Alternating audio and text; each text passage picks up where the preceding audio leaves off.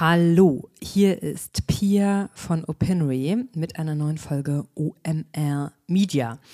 Ich hatte vor zwei Wochen im Dschungel der OMR-Konferenz der Online Marketing Rockstars die Gelegenheit, mit Adam Singolda zu sprechen. Adam Singolda ist eine Sales Power Maschine und CEO von Tabula, einem der zwei global dominierenden Recommendation Networks, die jeder kennt, der jemals einen Artikel zu Ende gelesen hat. Da gibt es nämlich auf den aller, allermeisten digitalen Verlagsseiten einen Bereich, der Powered by Outbrain oder eben Tabula heißt. Es gibt auch andere Player, aber die beiden dominieren, ähm, in dem andere Artikel angezeigt werden, die dich interessieren könnten. Ich bekomme dort beleidigenderweise immer sehr viel Content angezeigt, der mir erzählt, welche Lebensmittel mein Bauchfett bekämpfen können. Ähm, aber es gibt auch sehr viel anderes. Es wird auch journalistischer Inhalt angezeigt, so und das sind Recommendation Networks. Vor drei Jahren hatte ich hier, äh, nee, vor drei Monaten, Quatsch, hatte ich hier im Podcast den äh, CEO von Tabulas Mitbewerber Outbrain zu Gast, Jaron Galay. Das kann man sich auch anhören. Die beiden Unternehmen und Unternehmenskulturen und strategischen Fokuspunkte sind nämlich durchaus sehr unterschiedlich. Mit Adam saß ich in einem unklimatisierten Wohnmobil, denn darin fand bei der OMR die Podcast-Aufzeichnung statt. Es war very special. Ähm, und sehr wenig Luft. Ähm, Adam hat mich beeindruckt, weil er wirklich ein sehr agiler Gesprächspartner ist, der unglaublich schnell auf sein Gegenüber anspringt. Wir haben über seine Sicht auf den Dachmarkt gesprochen, wo gerade Axel Springer vom Wettbewerber übernommen wurde. Wir haben darüber gesprochen, was Tabulas primäre kompetitiven Vorteile gegenüber Wettbewerbern bei Publishern sind. Wir haben darüber gesprochen, wie Adam den Wert für den User definiert, den sein Produkt liefert, über Tabulas Post-Cookie-Positionierung, auch über Tabulas Unternehmensrealität nach ihrem Börsengang im letzten Sommer und die Korrektur der Tech-Unternehmensbewertungen, worüber er leider nicht besonders ausufern sprechen konnte, über Tabulas erste Akquisition nach ihrem Börsengang im E-Commerce-Umfeld und über vieles mehr. Das Gespräch ist eher, eher etwas für Industriehandel als für jedermann und jeder Frau, aber für jene Industriehandel glaube ich, es war ganz spannend. Viel Spaß mit Adam. Adam, we're at OMR conference in Hamburg. Um, the majority of our listeners are German. As a global company with an international helicopter perspective, what are stereotypes that you experience here when interfering with people on site? In Germany? Yes. Well, no, I- particularly in, in the event. Yes. Uh, well, first of all, no one is wearing a mask. So I think, you know, in particular, I'm thinking that we've completely moved on from the pandemic at this event. There's no way, you know. It's very easy to believe that here. you know, yes. by the way, I, I will throw in a, a quick, quick taboola thing, which is I looked into uh, one interesting piece of data about what do people read about in Germany, because I thought that might be interesting for us. And about there was a decrease over the last 60 days of 45% in readership of people reading about the pandemic. And this event, OMR, proves that Taboola is right. Nobody cares about the pandemic here. We moved on. There's no pandemic, ladies and gentlemen. Actually, Open, we can confirm those data. People have much less polarizing opinion about uh, the pandemic. Pandemic. So we have some list. We have um, some expert media people listening into this podcast. To a non-media expert person, how do you explain the difference between Outbrain and Taboola to a non-media person? I mean, I think you know, Outbrain, Taboola, Plista, you know, Yahoo. There are many companies in Yes. the, but Facebook, Instagram, Amazon, Twitter. I think there are many different companies that are in the discovery space, which means they're trying to predict what is that you want to do next. I think that the simplest way of thinking about it is, which is why I started Taboola, is to build a search engine, but in reverse. We all use search all the time when we know what we want, but we only have 24 hours a day. What do you do when you have no idea what you're supposed to be doing next? Um, and we all have experienced that feeling. You know, when you go to Amazon and they recommend you a product, you never knew that you needed that product, but you ended up buying it because you like it, and and you develop new hobbies that way. So this notion of discovering things that we love but never knew existed is a magical thing, and that's what we do. But where's the difference Between what? Between you, Plista, Outbrain. Well, that's that's a more that's a more specific, you know, implementation type of of thinking. So holistically, we're in the recommendation space. We're I think we're the biggest in the open web, right? So we we see ourselves as um, you know, from the one side you have wall gardens, more evil companies, you know, Facebook, you know, and others that are essentially recommendation feeds, but in on the wall garden, they take care of themselves. Facebook wants you to stay on Facebook. TikTok wants you to stay on TikTok. Twitter wants you to stay on Twitter. And then there's the open web, websites, journalism, apps, apps on your TV, apps on your phone. All, all of those services and websites that we all love as consumers, they don't have the same level of data and technology and access to advertisers like Facebook and all of those. So what we do is we level set the playing field and work with amazing publishers in the open web to give it to them. You know, the technology for the recommendation, um, a way to monetize access to data, and then there are differences between us and other companies. But that's that's a service that we do. We're kind of like we're bringing the power of the walled garden, but um, not evil and focused on the open web.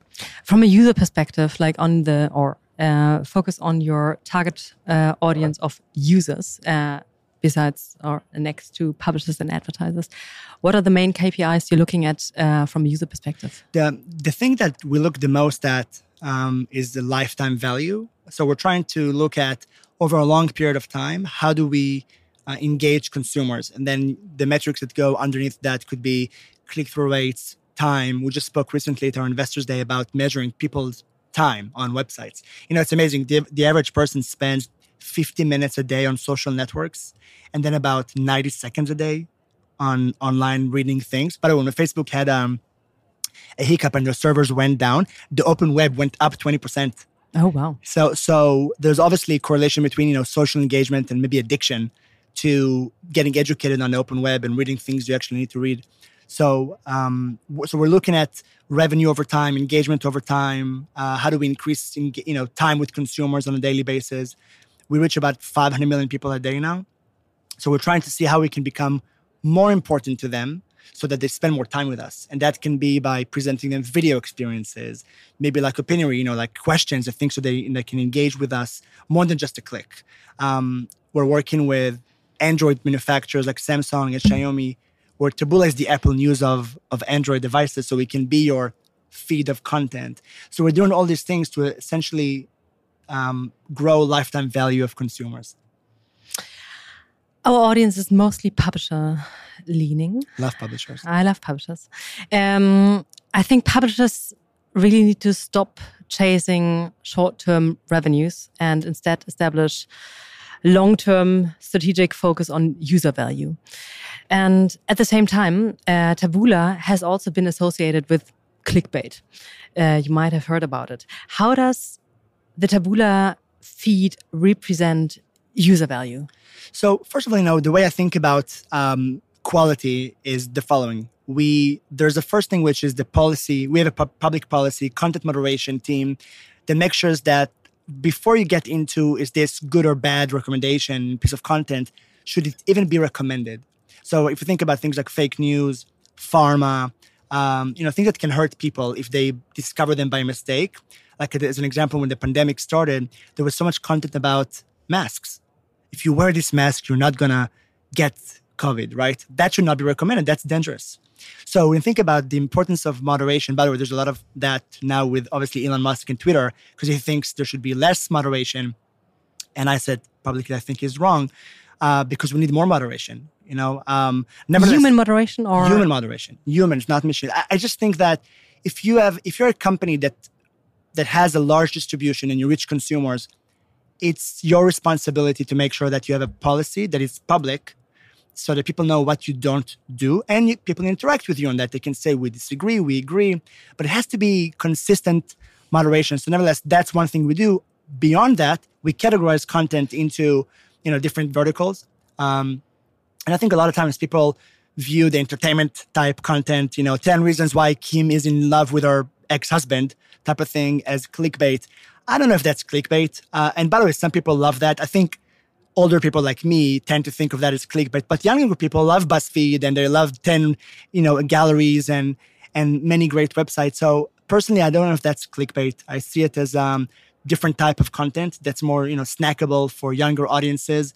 And people, some people like it, but nevertheless, our publishers get to choose if they want it or not. Do they want more finance? Do they want more tech? Um, and then Taboola does the best it can to recommend within your editorial guidance. But we don't get to, we don't decide that, you know, 10 reasons why Kim is in love is bad or good. That's not our uh, job. Comparatively, is the performance higher on BuzzFeed like sites with uh, younger audiences compared to uh, more senior male audiences like you no, find on Wall no, Street Journal? It's, it's, no, because the, um, what's beautiful about the open web is that websites, by the nature of what they cover, attract consumers that are relevant for who they who they are. They're identity, right? So if you think about, you know, CNBC and Bloomberg, um, by the virtue of them covering financial news, uh, you know, um, journalistic, you know, high quality journalistic content, they attract consumers that are looking for that. There's already a good match between the audience and the site. Same goes for entertainment websites. So that's why context, by the way, is queen, mm-hmm. right? Because there's such a beautiful moment of relationship between the site and the user. Because if you're here, you chose to be here. And if you're reading this, it's more powerful than what you tell Facebook about who you are. Like if you think about Pia yourself, you tell Facebook a lot of things about yourself. You know, you tell them that you love, you know, sort of documentary movies, and maybe you do, but it doesn't mean you want to watch them right now. Um, there's a lot of things we tell social networks about who we wish people thought we were, uh, but not necessarily uh, who we are or what we want to do. But the open web, you never read about something you don't really are curious about. We've mentioned social media versus open web a few times now, and ad spend in social media. I want to get back to the publisher side later, okay. but here, uh, ad spend in social media uh, keeps increasing. I think 16% in 2021 versus 22 plus 16% uh, last year uh, compared to the year before, and I think a 20% average annual growth since 2017. So it's growing yeah. massively. and to many, many marketers, social media is where identity can be resolved. What are the three things that need to happen ASAP to ensure that the post cookie future doesn't result in an increased budget concentration in social networks? Well, I think it's the opposite. So, so first of all, what the dynamics we're seeing now with IDFA of Apple basically blocking third-party tracking on apps, which obviously affected social networks, and third-party cookies, which started with you know ITP back in 2017 of Apple, and what Google is going to do, basically also blocking third-party cookies. Look, the, the, the direction we're taking as an industry is that our children and you know us and people on the internet need to be safe. By the way, it's also something that's beautiful about Germany, I think, as a market. Germany is a leader when it comes to privacy, you know, and regulation. Oh, yeah. I'm sorry? Yes. Yeah. So, so I mean, it's actually something that I think Germany is first to decide our consumers will be safe, uh, with or without the rest of the world, uh, you know, opinion, which I think is great. So, and also GDPR came came from Europe, right? And then followed by CCPA, and then followed by ITP of Apple, and then followed by IDFA. So that we're seeing this sequence of events that basically say consumers should be safe. We do not like tracking people without asking their, you know, for their permission, which social networks did for a very long time. You know, and I don't think that's going to be the future. So, in fact, I think there's going to be an opportunity for contextual environments that are not driven by addiction of third party tracking to spend dollars on. So, I think that advertisers, big and small, are saying we better be successful buying contextual packages and uh, so that we have a place in the future assuming identity changes or goes away the way we used to know it and I think that's the era of the open web because that is what the open web all about. And it's about what am I reading about as a proxy for who I am versus who you think I am. Uh, you know, I, and I'm pretty sure that um, our children, 20 years from now, um, you know, your daughter and my boy and girl will will go to school and they're going to teach them about 20 years ago. Um, there were there were technologies that forgot to ask for users permission before they looked into what are they doing across their all their apps on their iphone as a way to target them otherwise on the platform that is madness yeah, yeah, yeah. they so, won't believe so, it so contextual is i think the future and and for you you know at Opinary and for taboola and great companies in the open web it's a huge opportunity and also for our publishers, which you and I love. And to many publishers, Taboola proved to be a powerful revenue driver and also has impact uh, on CTR, RPM, etc. However, publishers' bigger opportunity and challenge at the moment is to build databases and technology to, to provide advertisers with relevant first party data targeting offerings and when the third party cookie is uh, phases out. So, how exactly does Taboola support the publisher side of your business on that? I, I think you're asking a good question, but but it's even broader than that. I think publishers are going through diversification of revenue. They want first party revenue driven by their ability to get first party data to begin with. Some can get more, some can get less. They want e commerce revenue. They want video revenue. They want programmatic revenue. They want native advertising revenue because they some some do you know events and offsite you know I mean uh, um, offline revenue. So you're seeing the diversity of revenue mix um, because there's a big opportunity in each one of them, and then it's very relevant. You know, to depending the publisher, different pockets of revenue are relevant. Um, but so that's what we're seeing. It's no longer put a banner on the page and hope for the best. You know, those days are gone. So so then Taboola's point of view is how we can help uh, publishers drive personalization so that when someone comes to your site, you're able to in real time um, help that consumer navigate into the right journey. So if if I'm an e-commerce person, as in I buy online a lot of things, the publisher should give me an option to navigate into content that reviews products. I just, by the way, purchased uh, two strollers uh, because we traveled with the kids. And I, I got to tell you, I have no idea what's a good travel stroller is all about. I mean, and I don't really trust, um, you know, any one retailer. So I wanted a journalistic review by people that tested different products, and I wanted to click a button and buy from the from you know D2C, direct to the consumer. And it was a great experience. You know, I read online, I went to websites that I appreciated, like review.com or Wirecutter by the New York Times. And I bought two strollers that way. That's an e-commerce open web experience. Um, wait, how is Taboola involved? We acquired a company called Connexity, which owns Skimlinks yeah. about six months ago. And Connexity is essentially, you know, if you look in, if we look in the mirror, we're we're seeing each other as the same.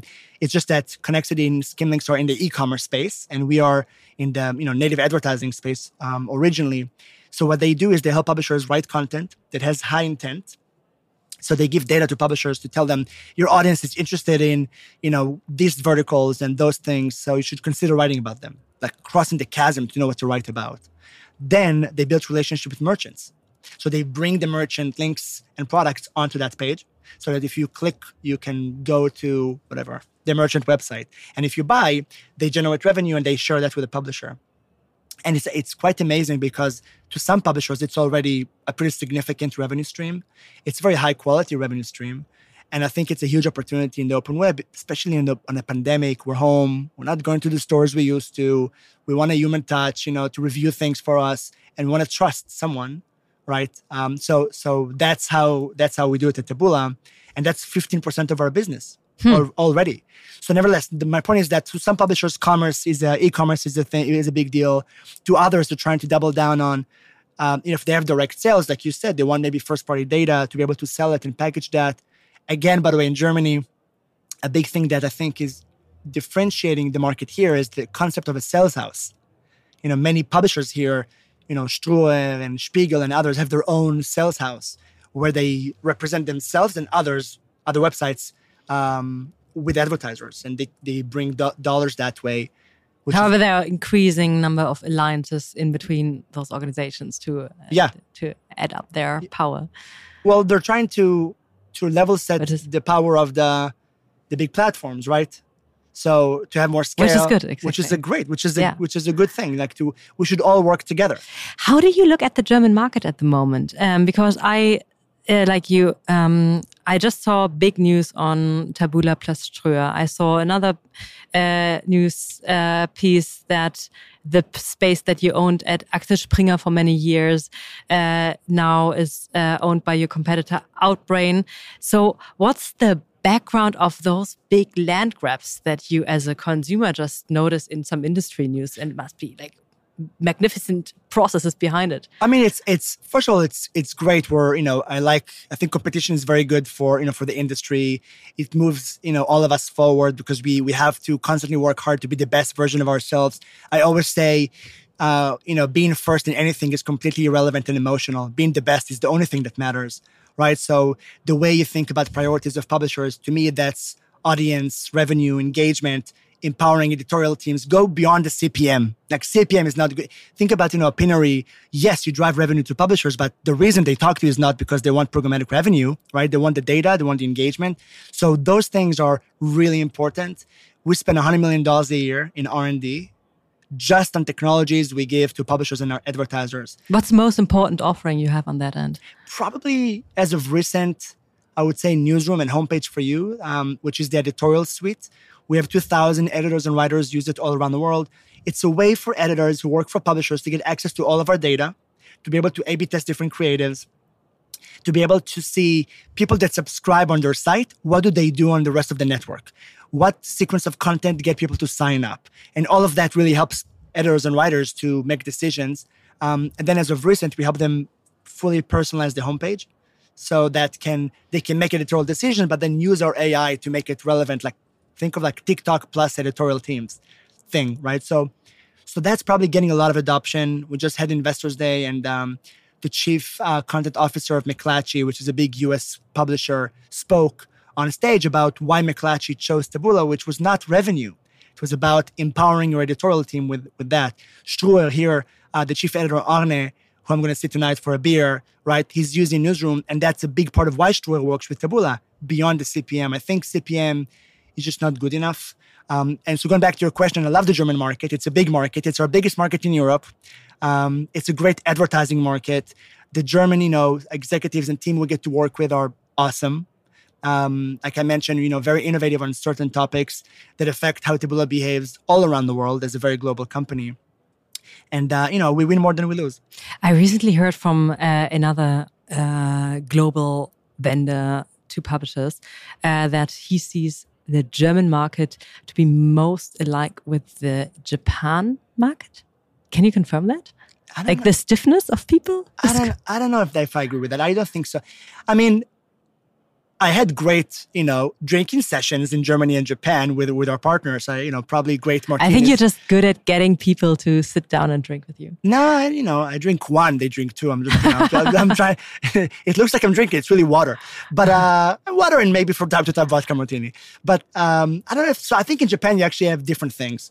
In Japan, you know, Japan is probably, uh, you know, it's a place that you learn about timelines, um, and you know, and and the way you develop and, and ship in products to the market that's much different.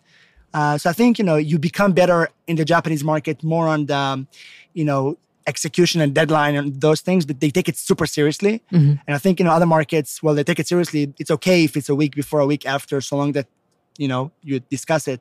In japan i feel like they make you better when it comes to meeting your deadline as an example. Um, and looking at your uh, European client base, in your observation, to what extent uh, zero to 100%, how ready is the industry here for the demise of the third party cookie? I think we're, we're making good progress on the way. Look, so first of all, we're already in the future because Apple browsers do not have cookies for five years. So first of all, for anyone that's done anything, no one cared so much, right? People care. I mean, some companies, by the way, get impacted significantly. But it's incomparable with what happened when Google announced there. Well, Google announced and but still hasn't done it. But I mean, look, Safari matters in a big Yeah. way, um, as well as you know. How big is their share again? I, I mean, I think Chrome is bigger, but also, but, bigger. But, but Safari is more concentrated in certain markets, and I think also the uh, you know the the average salary per person on Apple. I, I think I saw some studies about like what's the consumer value, but again, it depends on the market. Um, but my point is, we're already in the future. If you just look into the Apple ecosystem browser, because the app tracking thing only happened end of last year with IDFA. But if you've done anything in the in the publisher space and you have done something on Safari, you're, you already know what it feels like to have no cookies. So I think in many ways we're already to some respect prepared. To me, the biggest change has been again like what we said earlier about the need to diversify revenue in different areas and specifically huge buckets like e-commerce, video, to some extent subscription. You know, for some publishers, the use of AI as a way to drive revenue. Those things, you know, three, four, five, five years ago were zero. I do agree with the need of diversification, and on the other, but on the other side, I see some of our uh, publisher partners who are quite good at diversification, but there is no coherence in between those revenue streams and buckets, and so What do you mean coherence? Mm, like managed in a way that it all adds up in a way that uh, that there is a mm, system or uh, a strategic idea behind those various revenue streams. Right. versus uh, an organization where just one team randomly starts uh, to play around uh, commerce, the other team is playing with podcast ads, and there is no Mm, you're right, but connection. It, it, but you're right. It starts like that all the time because you know it's like a speedboat. You know, you send it out to see if you can find something. Um, but I do. But from my perspective and what we're trying to do at Taboola, uh, I do think we're one of the largest open web companies in the world. Is to try to bring all those things together, and the only way to do it is with AI and personalization. Because I might be, you know, more relevant for certain things, and you might be relevant for others. By the way, I think many of us have multiple personalities right? So at moments you might be more of an e-commerce version of yourself. In other times you might be more of a, you know, survey to answer things, and all of them. Exactly. So I think context is more important than personalized um, data about you. Like I don't, I, I it's less relevant to know that you're a 40 something guy in the, yeah. in the West Village rather than knowing you but are I, reading about automotive stuff. Let's right talk about so what is personalization. I don't think personalization is my age and gender. So my, my personalization is looking at cohorts of behaviors that have value and correlation between them so that the next time I see someone that behaves in a certain way, I can already create it, create for her something that feels home. So it's not about, I mean, if I told you that I like to fly drones, which I do, it doesn't mean I want to read about drones all the time. Exactly. So that's that's the mis you know perception of I think identity. And remember, most people in any case will only give you so much information about themselves. And a lot of times it's an image about themselves they wish they had. Versus, again, the open web, if you think about behavior around readership, around those contexts you're talking about, those, those correlations and behaviors together create something beautiful that you can say, people read about that also like to do this. And this can be very interesting because then you get this serendipity. I came to a website, you know, I went to Korney to read about a certain website, a certain piece of content, and the website just recommended me something else um, that I didn't think that I like. I clicked on it, I like it, and I've expanded myself because I discovered something that this is the power of discovery. More of the same mm-hmm. always is actually, in fact, a, a problem. Right? That's the echo chamber. Like I only see more of the same. So you need to somehow break the glass ceiling of the context while appreciating also, you know, what am I doing right now? So to me, personalization is not about my identity or what I told you. It's more about how do I behave in a way that can be um, compared to people like me. We have to make a context break for time reasons now, and I have to jump topics because I don't want to miss to ask you oh, well, how you're running out of time. Is that what you're saying? Yes. Really? Yes. Oh, wow. It's crazy.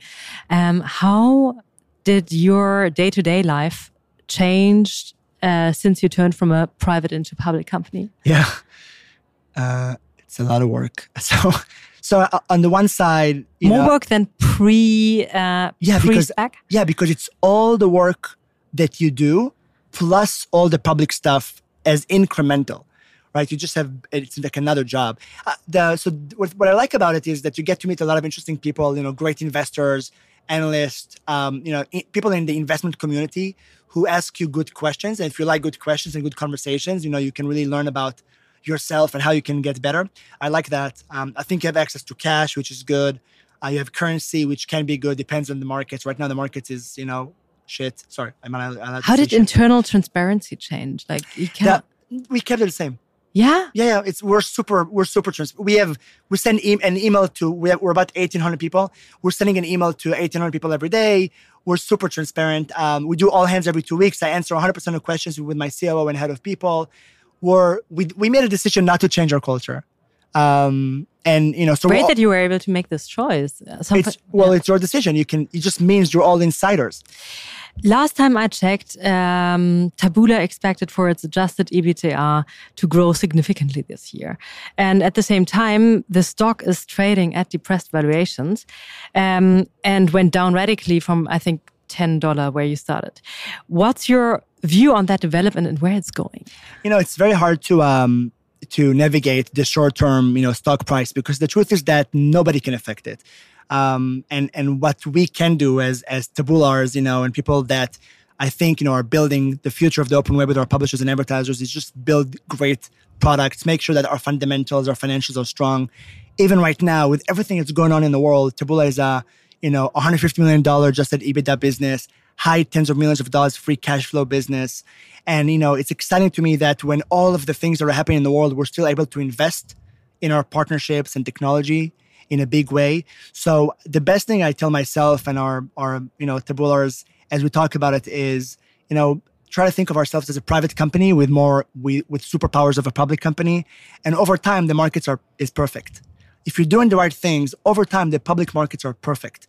They, I like they, very they enthusiastic align. look at the. I, I, like it. They align, but short term, you can you can lose yourself just looking at the stock. And how do you ma- how do you manage insecurity this is creating in like uh, in the team and? Uh, I'm being honest about it. I'm I'm just not you know in general honesty and the truth shall always set you free. I don't I don't if someone says you know it sucks the stock is not where it needs to be. I say I agree. What are the biggest investments that you have planned for this year? So, you know, we're investing a lot in our platform strategy for publishers, um, e commerce, homepage personalization, distribution for news. That's on the one side. Uh, we're investing a lot more. I just announced that last week on the advertiser side around performance advertising. So I want to basically 4x my engineering power over the next two years.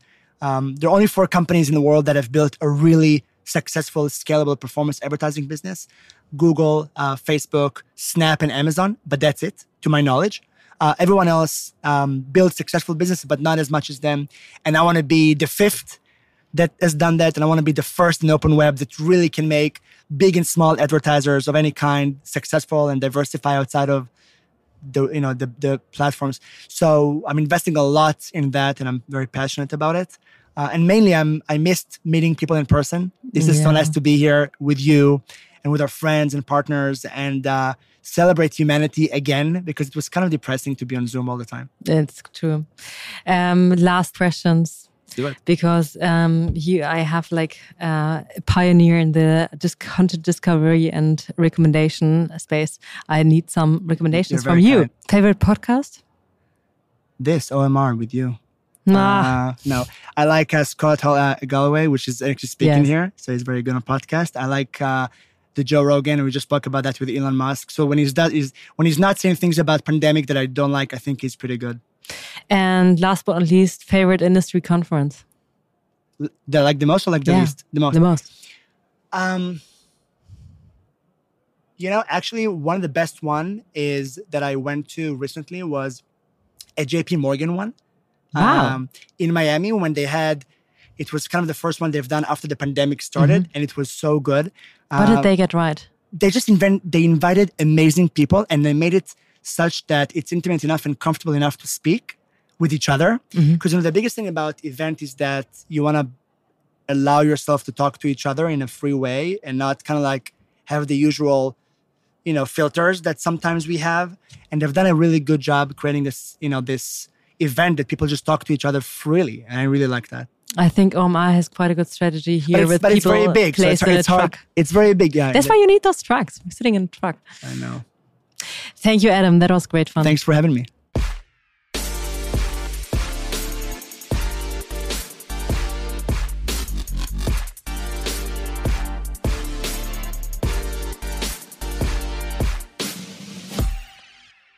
Dieser Podcast wird produziert von Podstars bei OMR.